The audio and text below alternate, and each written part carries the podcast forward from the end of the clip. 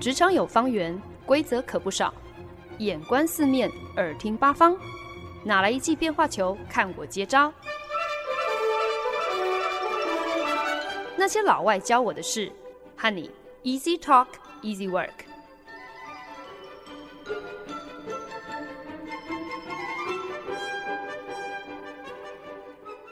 您现在收听的是《那些老外教我的事》，我是节目主持人焕恩。过去十二个礼拜，在《崩坏吧独角兽》这个单元里面，跟大家聊了很多间小时了了、大未必佳的公司，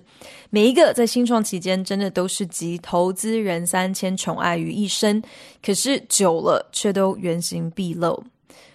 坦白来说，其实我一开始会想到要来做这样的一个系列单元，纯粹就只是想要分享一下当时我在追看的几部电视影集，刚刚好都是跟崩坏的独角兽新创公司有关。这些电视影集分别是《The Dropout》，改编自 Theranos 生技公司创办人 Elizabeth Holmes 谎称公司成功研发出滴血验百病科技这么一场戏骨世纪大骗局。那还有《Super Pumped: The Battle for Uber》，描述共乘龙头老大 Uber 的创办人 Travis Kalanick 为了碾压竞争对手、回避法规的各种不择手段。最后一部电视影集叫做《We Crash》，非常忠实的还原了知名共享工作空间 WeWork 的创办人 Adam Newman 和他的老婆 Rebecca Neumann 如何靠痴人说梦的正念和吹破牛皮也没在怕的自欺欺人，成功挂着科技新创的名号，实则是在做房地产租赁的生意，把投资人还有旗下的员工都骗得团团转。本来我只是想说要来兜一个主题，却没有想到崩坏吧独角兽一聊，竟然也就聊上了十三个礼拜。因为金玉其外，败絮其内，问题一箩筐，偏偏市值却又高的不像话的公司，竟然比比皆是。让我忍不住质疑起来：到底是这些独角兽公司的骗术高超，令人无法抗拒，还是投资人的集体智商都太低了？过去十二周聊到的独角兽，个个都曾是一飞冲天的当红炸子鸡，但好景不长，公司市值都有如坐大怒神一般，直接跌入谷底。不过，也因为这些公司从一开始的估价大多高得毫无道理可言，本来就已经被过度灌水了，所以即便在公司或者是创办人跌落神坛之后，呃，所谓的谷底在外界看来仍然是颇为可观的数字。可是毋庸置疑的就是，这些独角兽公司的荣景已不在。让这些曾经不可一世的独角兽新创公司彻底崩坏的原因，大致上至少从过去十二个礼拜的分享当中，我们可以归结出几个共同的原因：要么就是因为创办人嚣张自大，开下各种夸大不实的空头支票，无从兑现，这才让大家恍然大悟，原来那些愿景跟梦想不过就是连篇谎话。又或者因为创办人的个人风格太过强烈，捅出太多争议，惹来了一身腥，最终投资人终于失去了耐性，只好狠下心来切割，以除后患。再来比较衰，可是也不是说完全无法预期的状况，就是好好的一锅粥出现了一堆老鼠屎，使用者完全不受控制，滥用产品、糟蹋服务，或者是出奇钻漏洞，在平台上作乱，搞得独角兽公司今天如果置之不理，会被骂是放任。无作为，没有肩膀，资安不够严谨，罔顾大家的权益。可是呢，一旦出手管制，可能又会被痛批，你这是侵权，怎么可以让区区一个私人公司做大，握有如此大的影响力？当然，我们也聊到有不少独角兽公司之所以会崩坏，主要呢是因为他们的营运模式本质上就存在着一定的风险，甚至有一些摆明了就是游走在法律的灰色地带。更准确的说法应该是说，这些公司他们就是看准了那些法律还不存在、还不成熟，所以基本上根本没有人可以来管束他们的这个未开发市场所带来的无限商机。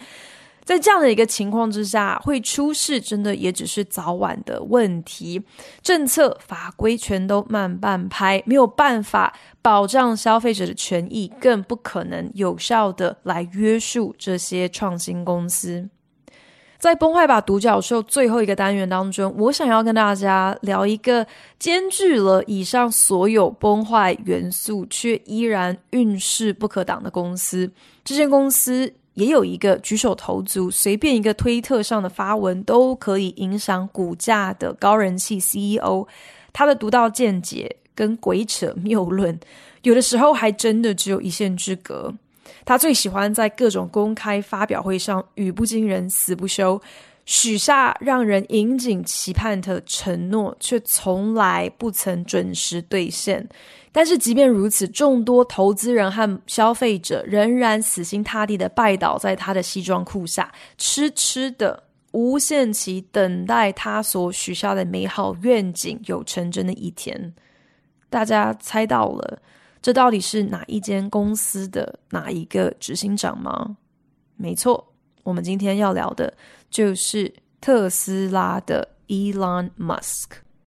很多人可能有所不知，其实 Elon Musk 马斯克他并不是特斯拉 Tesla 电动车的创办人，他是 Tesla 首轮募资的早期投资人之一，所以确实呢是非常有眼光，从一开始就看好了电动车的发展。可是呢，是一直到了二零零八年，马斯克才成为了特斯拉的第四任公司 CEO。不过，也的确是在马斯克的领导之下，特斯拉才扬眉吐气，成为了呃现在很多人心目中的电动车唯一指定品牌。特斯拉这间成立才不满十六年的汽车制造商，在二零一零年，当时是以一股十七元美金的非常低廉的价格上市。自此之后，股价以惊人倍数直线成长，更在二零二零年的时候。让特斯拉的公司市值打败了长青老字号品牌 Toyota，成为了全世界最有价值的汽车制造商。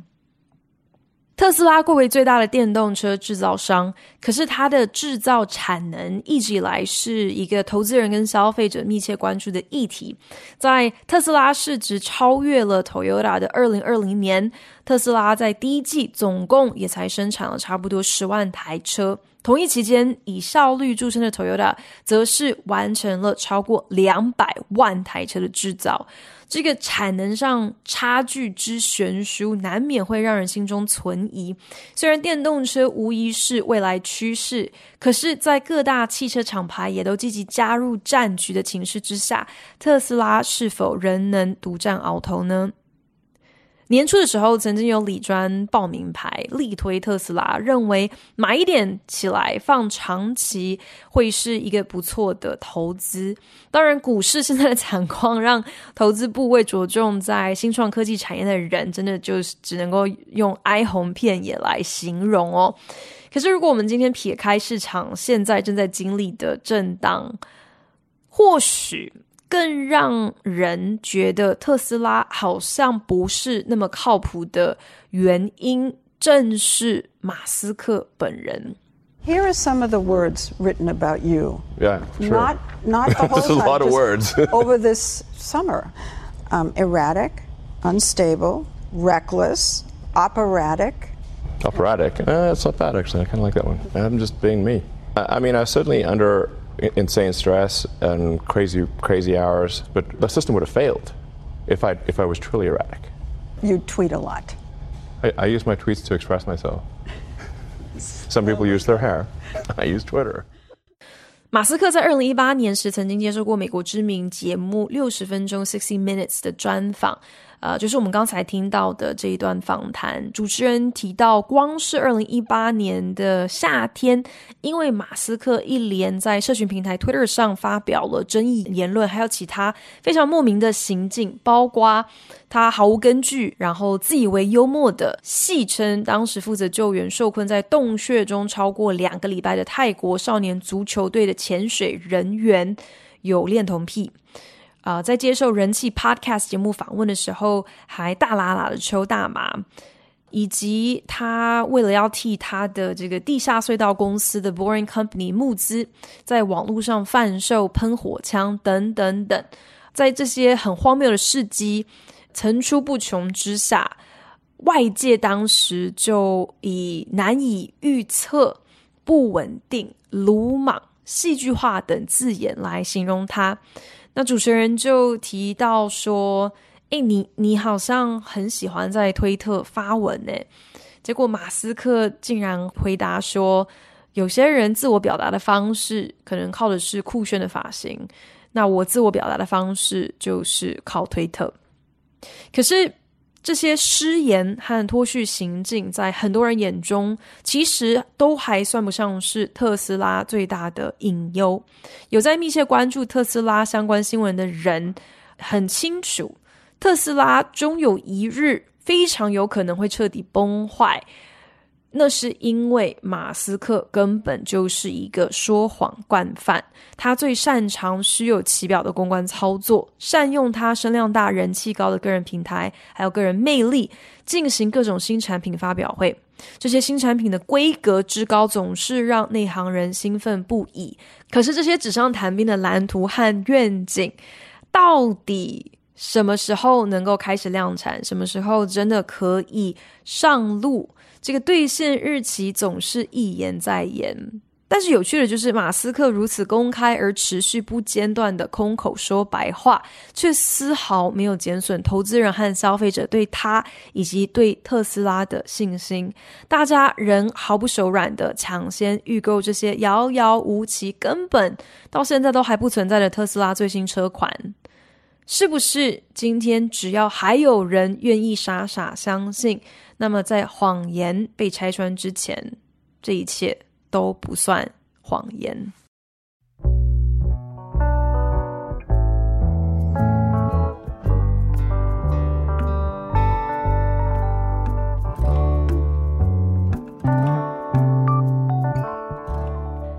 Elon Musk 真的可以说是一个毁誉参半的奇葩。他毋庸置疑是一个眼光独到、兼具远见还有执行力的成功创业家，信手拈来开创的不只是新科技、新产品，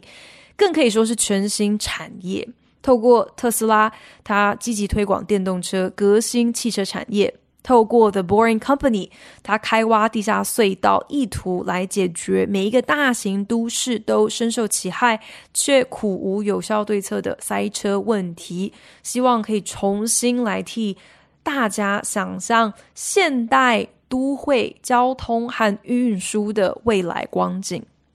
他还创办了 SpaceX，透过研发可重复使用的太空梭，志在民营化太空产业，持续向有朝一日能够成功殖民火星这样子的一个愿景迈进。马斯克的天才和成功为他圈粉无数，有些人甚至将他誉为是我们现实生活当中的钢铁人，真实版的 Tony Stark。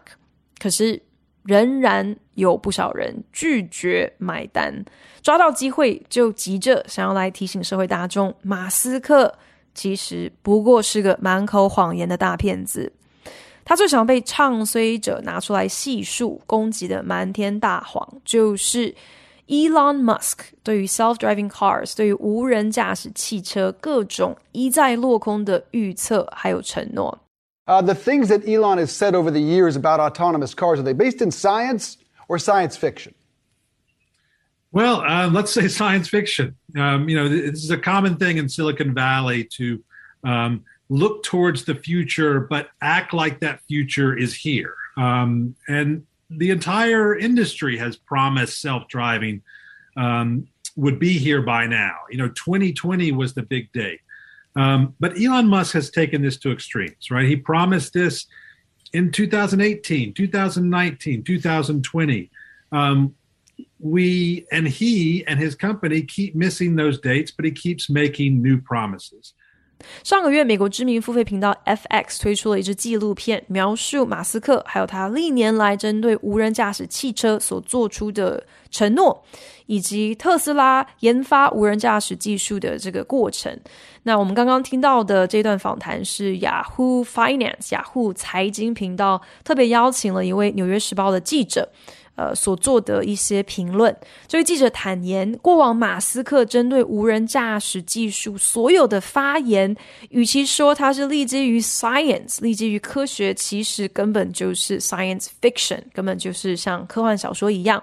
可是呢，其实这这就是戏骨一直以来都存在的一个问题，就是呢，呃，他们的创新都是放眼未来，可是他们却透过夸大其词的话术。误导众人，让我们误会说他们眼中的那个未来荣景已经是现在进行式了。可是呢，现实跟理想往往仍然存在极大的一个差距。马斯克其实早在二零一六年下半年的时候就曾经夸下海口，特斯拉在二零一七年就准备好要来公开示范无人驾驶的汽车了。只是呢，我们大家都知道，这个限期基本上就是一延再延。无人驾驶汽车要能够大举安全上路，这件事情一直到二零二二年的今天都还没有成真。在这段期间呢，当然也不是说好像有其他的汽车制造商捷足先登了，大家在无人驾驶的技术上都没有什么显著的突破。那另外呢，呃，我们不得不说，无人驾驶的汽车它本身也是有非常多很复杂的安全疑虑需要解决，所以当然你宁可有所延宕，也不会想要贸然让一些还不成熟或者是根本没有办法保证绝对万无一失的科技或者是产品上路嘛，所以。延后，这当然可以算是明智之举。我在想，可能就是因为这样子的一个原因，就是技术本身大家都还没有真的有重大突破。再来就是这是一个很呃具争议、很严重的议题，所以呢，大家好像对于马斯克一再落空的承诺，呃，不断的食言。我们就也可以睁一只眼闭一只眼，大家假装没有这一回事，不去跟他计较那么多。虽然无人驾驶汽车距离现实仍然很遥远，可是呢，特斯拉还是会希望其他电动车具备卓越智能的形象，可以在消费者心目当中屹立不摇。可是呢，我们认真说，特斯拉称作是 Autopilot 自动驾驶的这一个内建科技选项，一直以来其实是状况百出，所以特斯拉其实真的并不如大家想象中的有那么的聪明。说穿了，这个 Autopilot 它只不过就是非常基本的一个定速。让车子可以保持直线前进，侦测到障碍物的时候可以自动刹车，有这些蛮基本的功能。可是呢，呃，在命名上，Autopilot 这个名称很容易会让人误会说，这台车子好像呃不需要驾驶亲自操作，它自己就会开。那特斯拉也因为 Autopilot 在行驶过程当中，呃，故障出过问题，造成过致命车祸而吃上官司，甚至还招来了政府的交通部门旗下的相关单位对 Tesla 进行调查。或许不要随便说大话，这对马斯克这种自我感觉良好的人而言，可能是一种苛求哦。可是。避免不实行销呢？我觉得这应该是基本的道德操守嘛。是就说是，不是就说不是，没有办法。Autopilot 本来就不是一个自动驾驶的设计，你为什么要把这样子的一个呃装置称作是 Autopilot 呢？不要花言巧语，不要去说一些似是而非的话，不要误导消费者。这真的有这么难吗？马斯克期待大家。可以将特斯拉看作是智能电动车的龙头老大。可是很多的案例证明了，其实特斯拉真的没有大家想象中的那么聪明。有不止一位使用者曾经在社群平台上分享，他们的特斯拉这个 Autopilot 的系统一再的 把天上的月亮错看成是黄灯，所以只要车子侦测到月亮的时候，就会不断的自动减速，很夸张吧？月亮跟交通号志傻傻分不清，怎么会有这么离谱的事情？另外，还有研究学者指出，他们可以轻易糊弄特斯拉的 Autopilot，让汽车在明明应该是限速三十五英里的地方，硬是超速。原来这些研究学者他们在限速路牌上动了手脚，在呃三十五的三的这个数字上贴了一块胶带，让阿拉伯数字的三中间那一节稍微多凸出来一点点。只是这样子的一个小小的手脚，就足以让特斯拉二零一六年的 Model X 还有 Model S 误判，把阿拉伯数字的三看成是阿拉伯数字的八，所以呢，车子就以为自己是开在限速八十五英里的地方，而不是三十五英里，所以就会自动加速，自动让这个车子超速，呃，等于是五十迈这样子。为此，特斯拉也公开反驳，表示他们的旧版车款的摄影机并不是为这个用途而设计的，并指出呢，今天在限速路牌上做出这样的一个手脚，即便是肉眼也都可能会看错，更何况是啊、呃、汽车的摄影机呢？And we expect to have the first operating robotaxis next year, with no one in them next year. From our standpoint, if you fast forward a year, just a little, maybe a year, maybe a year and three months, but next year for sure, we will have over a million robotaxis on the road. 马斯克在二零一九年的特斯拉财报会议上，公开的信誓旦旦的表示，特斯拉将在二零二零年推出一百万辆。 Robo Taxi 就是无人驾驶计程车。他宣称，特斯拉所研发的这个 Robo Taxi 在营运上不仅比一般计程车更为便宜。呃，Robo Taxi 内建的新款电池，它的电池寿命在少量维修保养的需求之下，可以长达百万里程。甚至还夸下海口，在两三年之间，无人驾驶汽车将不再需要方向盘还有踏板这些配件。我们都知道，二零二零年的期限早就已经到了。当年一百万无人驾驶计程车 （Robo Taxi） 的承诺，如今呢，马斯克自动修正这个愿景，最近才公布，他现在变成有把握可以在二零二四年让一百万名驾驶可以入座特斯拉的 FSD Beta。什么是 FSD Beta？就是 Full Self Driving 完全自动驾驶的测试车。可是，就连这个 FSD 的承诺说穿了，还是特斯拉那一套挂羊头卖狗肉的老套路。如果今天你真的是完全的，Full self-driving，完全自动驾驶，你又为什么会需要有真人司机坐在车内呢？如果你还是需要有一个真人的司机坐在车内严阵以待，不是坐在车内就可以打呼睡觉哦，而是坐在车内随时要准备好发生状况的时候要能够来控制方向盘。既然有这样子的一个呃需求，你又怎么可以把这款技术称作是 full self-driving. It is not full self-driving. 这根本就不是完全自动驾驶啊！想要达到骗术的最高境界，马斯克教会我们，先决条件就是一张厚脸皮。正是因为马斯克的厚脸皮，所以他好高骛远、惯性食言，抛出各种占尽头条的新产品宣言之后。无法达标，在不断修改自己所设定的期限，对他来讲，这根本就跟呼吸、喝水一样稀松平常。所有的消费者也应该要有一个基本认知，就是马斯克还有特斯拉这间公司，基本上就是一个 over promise 过度承诺，但永远只会 under deliver。永远都无法达标的一间公司。We, we started Tesla. We started Tesla with a sports car, Tesla Roadster.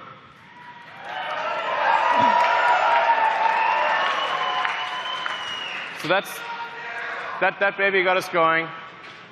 Uh, it's, it's the, it was the, the, the, foundation of the whole company. It was the Tesla Roadster. People have asked us for a long time, when are you going to make a new Roadster? We are making it now. The new Tesla Roadster will be the fastest car, production car ever made, period. 二零一七年，马斯克在特斯拉的新产品发表会上宣布，特斯拉。将要推出全新的超跑 Tesla Roadster，你听到刚才呃影片当中的那个欢呼声，可见得这是一个呃特斯拉粉丝期待已久的新消息。Tesla Roadster 号称从零到六十加速只需要一点九秒，从零到一百加速只要四点二秒，等于。这就是世界上最快的一台跑车，就连顶尖超跑品牌 Lamborghini 都望尘莫及。马斯克当时承诺，这个新款 Tesla Roadster 将于二零二零年推出，并且以二十到二十五万美金的总金额，已经在二零一七年开放线上预购。预购的时候呢，你只需要先付五万美金的定金就好。但是二零二零年一样转眼就过了，期限过了之后呢，本来呢，呃，马斯克改口承诺 Tesla Roadster 将在二零二一年开始生产。在上一个月呢，马斯克又再一次的改口，表示呢，呃，目前看起来应该是可以在二零二三年开工。值得一提的是，Tesla Roadster 目前仍然持续开放，大家可以线上预购，定金依然只要先付五万块。可是呢，这个网页上已经把总金额移除了，想必都已经事隔五年了。到底什么时候才可以真正开始生产？到底什么时候可以交车？这些全部都是未知变数。现在通膨又这么的严重。特斯拉当然不可以把这个总金额说死了，不然到时候特斯拉不就亏大了吗？所以这等于是说，特斯拉在根本没有任何产品可卖的情况之下，就已经先开卖，就已经开始先收钱了。也不知道到底有多少在五年前就先抢先砸下五万美金的冤大头，如今仍然继续痴痴的等着一台遥遥无期，到现在仍然是彻底虚构的超级超跑。又有多少人根本也不介意特斯拉？现在根本就是连总金额都懒得透露，即便如此，还是心甘情愿。我先砸钱，我先卡好位再说。我真的只能够说，所有的骗局在被拆穿之前，个个都是一门投资啊。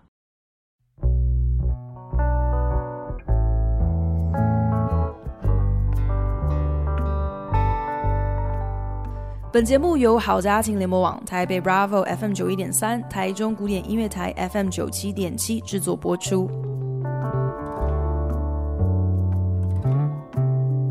前几个礼拜在《崩坏吧独角兽》的系列当中呢，我们曾经聊到被称作是戏骨女神的 Elizabeth Holmes 在年初被判诈欺罪名成立，将在下半年听候判刑。他当年创立了生技公司 Theranos，到处招摇撞骗，跟投资人说公司成功研发出了一台手持机器，可以用一滴血就准确检验出上百种疾病。事后被揭穿自己唆使旗下员工在各个产品示范的过程当中捏造检验数据，Theranos 的骗局被吹哨者踢爆之后，引发了一片哗然。可是我一直觉得最让人震惊的真相，其实就是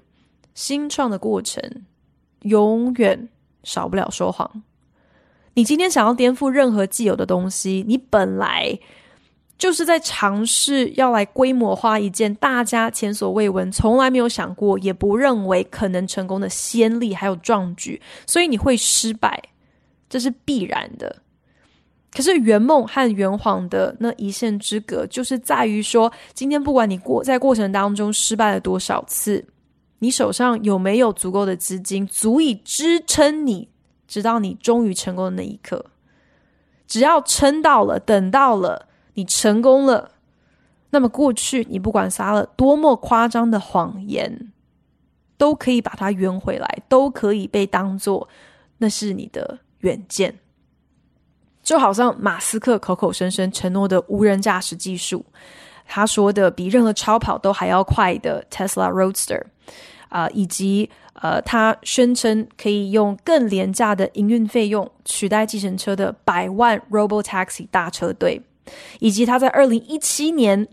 呃新产品发表会上同场加印，承诺将在二零一九年也能够上市的 Tesla Semi。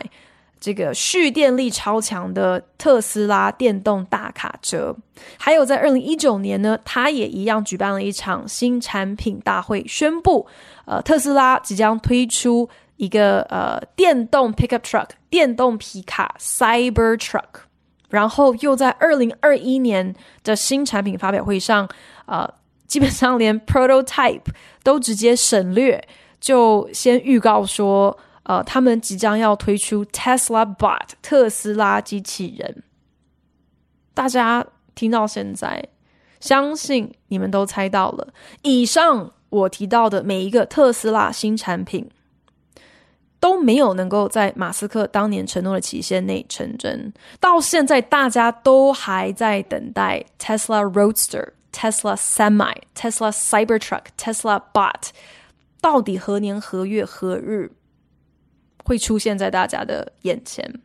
可是这却丝毫不影响所有人对于特斯拉的狂热还有推崇，因为大家都有一个默契，都有一个共识，那就是只要有一天任何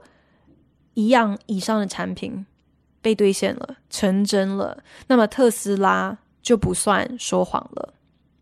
所以，如果今天能够再给 Elizabeth Holmes，多给他个十年，多给 Theranos 几亿美金的研发资金，说不定滴血验百病的梦想也能有不一样的历史定位。你也不能够说 Elizabeth Holmes 是一个骗子，你只能够说他在圆梦之前资金烧尽了。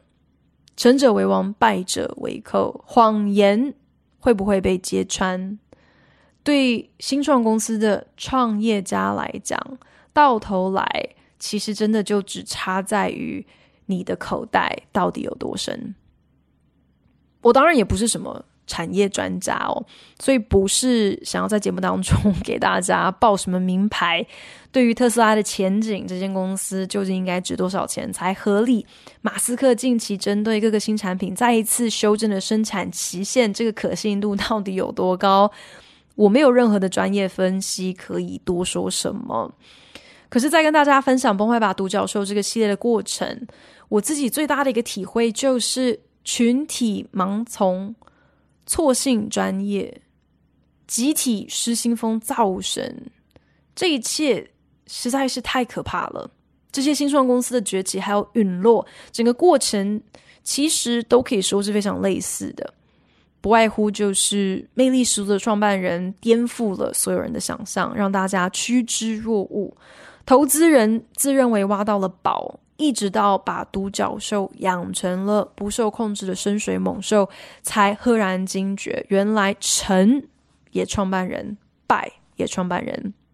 今天不管有多少老字号的创投公司率先撒下多少资金，也不管公司看起来成长有多快速，股价翻了多少倍，